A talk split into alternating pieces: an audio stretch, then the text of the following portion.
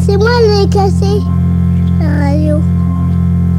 Musique déconcertante Non. avec Thierry Bourdi. Ça va venir, hein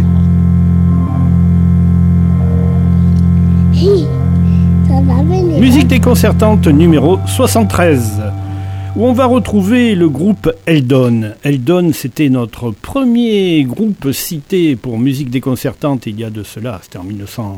En 1900, 2021. Voilà, on avait passé Le Visiteur, qui était le premier titre connu de Eldon, à l'époque où il y avait encore euh, la formation classique, batterie, guitare électrique, etc. Eldon est très vite parti après dans la direction de la musique électronique. Il faut savoir que dans les années 70, 1970, l'underground français grouillait de groupes euh, capables de réinventer le rock. Il y avait Magma, il y avait Hardzoid, il y avait Comintern, que nous avons passé il y a deux, trois émissions de ça. Et puis donc, parmi eux, il y avait Eldon, le groupe fondé et animé par Richard Pignas, qui en est l'âme, l'âme première. Alors Richard Pignas, c'est un indépendant total. euh, il s'autoproduit en créant son propre label, Disjuncta. Son premier disque était interdit à la vente, c'est lui-même qui l'avait décidé, donc il le donnait, enfin bon, plein de choses comme ça.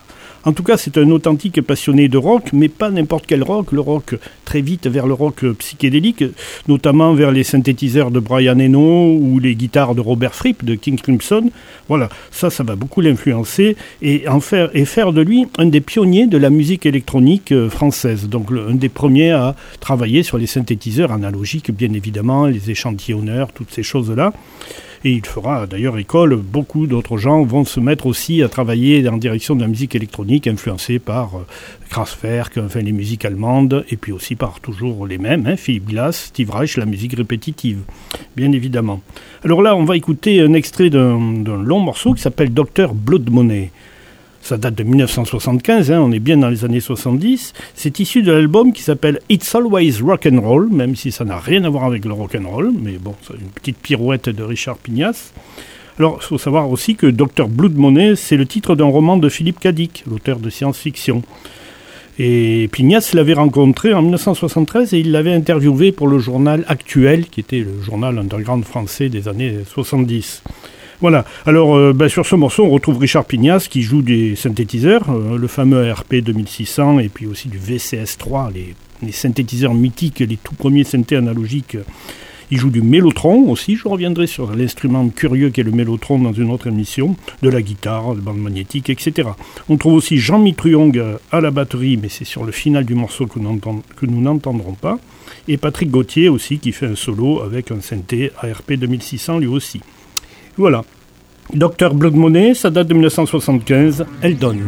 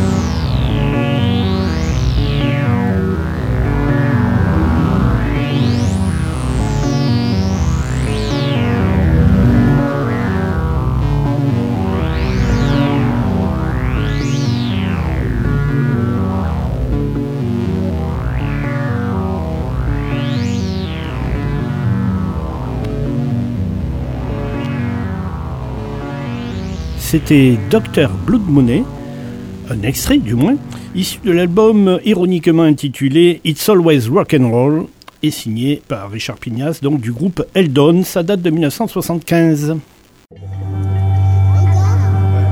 Musique déconcertante, une chronique radiophonique qui vous est proposée par Thierry Bourdi. Vous pouvez retrouver l'ensemble des chroniques sur le SoundCloud ou sur le site internet de radiosystème.fr.